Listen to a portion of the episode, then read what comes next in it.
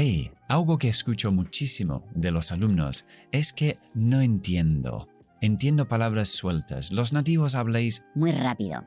Hoy te voy a enseñar una técnica para ayudarte a afinar tu oído como si fuera un instrumento de orquesta. Mucha gente está muy confundida pensando en que tienen que escuchar más y más y más y ver series en inglés con subtítulos o sin subtítulos para poder tener el oído más fino. Cuando en realidad, para que tú puedas comprender mejor, tienes que mejorar tu pronunciación. Cuanto más te asemejas a la pronunciación nativa, mejor vas a entender a los nativos.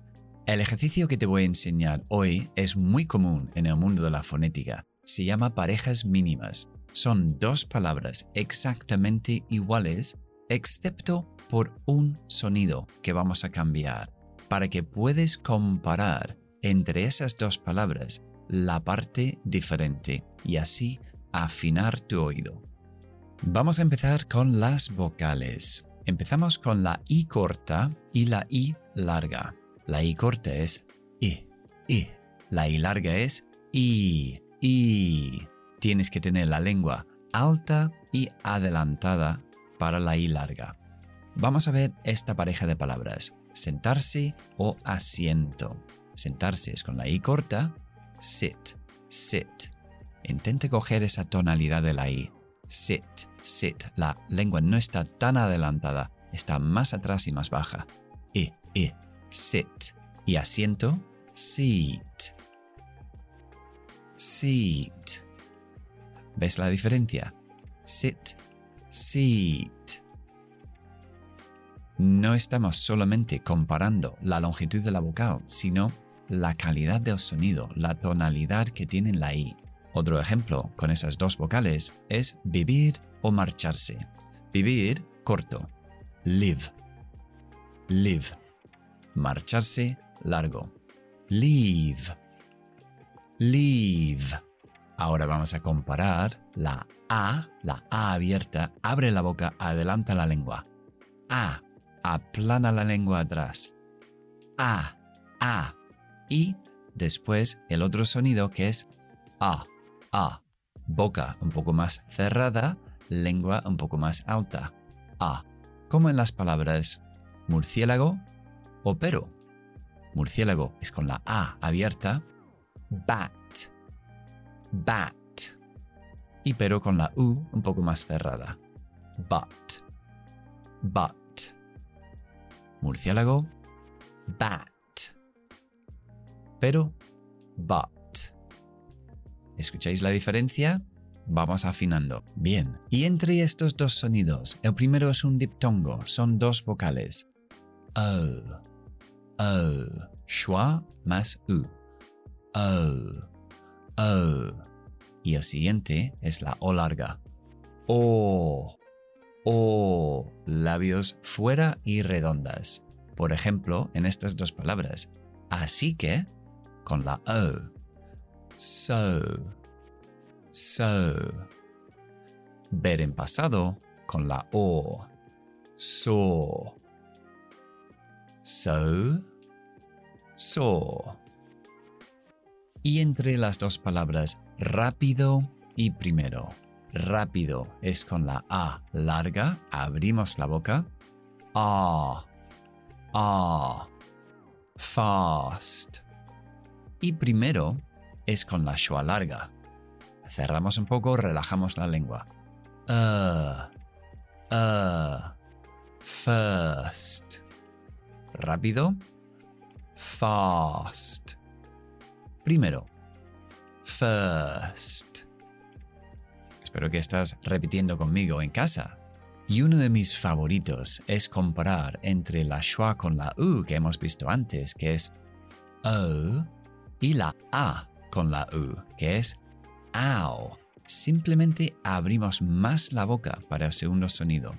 Dos palabras muy comunes son saber conocer, know, schwa con la u, know, o ahora, now, now. Saber conocer, know. Ahora, now. Bien, esos son algunos ejemplos de las vocales. Las puedes formar tú también en casa buscando palabras que tienen eh, que comienzan igual con una consonante y terminan con la misma consonante y van cambiando sus vocales. Aquí en el vídeo de hoy no voy a ponerlos todas las combinaciones que hay. si estás interesado en profundizar mucho más con la fonética, siempre puedes encontrar mi curso de fonética abajo en las notas del vídeo, donde sí profundizo en todos los temas de fonética para que puedas pronunciar pues como un nativo. Vamos a cambiar ahora a las consonantes. Las primeras dos, la B y la V, muy confundidos en castellano. La B en inglés es bilabial, cerramos, B, B. La V es labio dental, no cerramos, dientes de arriba en el labio de abajo. V, V. Entonces, estas dos palabras, que es una valla, una valla de, del bosque, o muy, la valla es con la B, berry, berry, y muy es con la V, very, very. Repetimos, berry, very. Compara tu pronunciación con la mía. Por ejemplo, la N normal, nasal, n, n, n, como en la palabra delgado, thin, thin, tapo la boca con la lengua detrás de los dientes, thin, o la N velar. La zona velar es donde está la K o la G, donde tapamos la boca para la K y la G atrás con la lengua. Ahí hay otra N, cuando hay una NG en inglés, siempre pronunciamos esa. Por ejemplo, en la palabra cosa. Mm, thing. Thing. Diferenciamos delgado. Thin.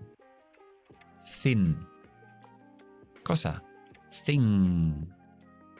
Thing.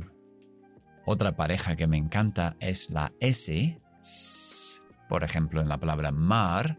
Sí sí o ella que utilizamos el sonido sh, sh.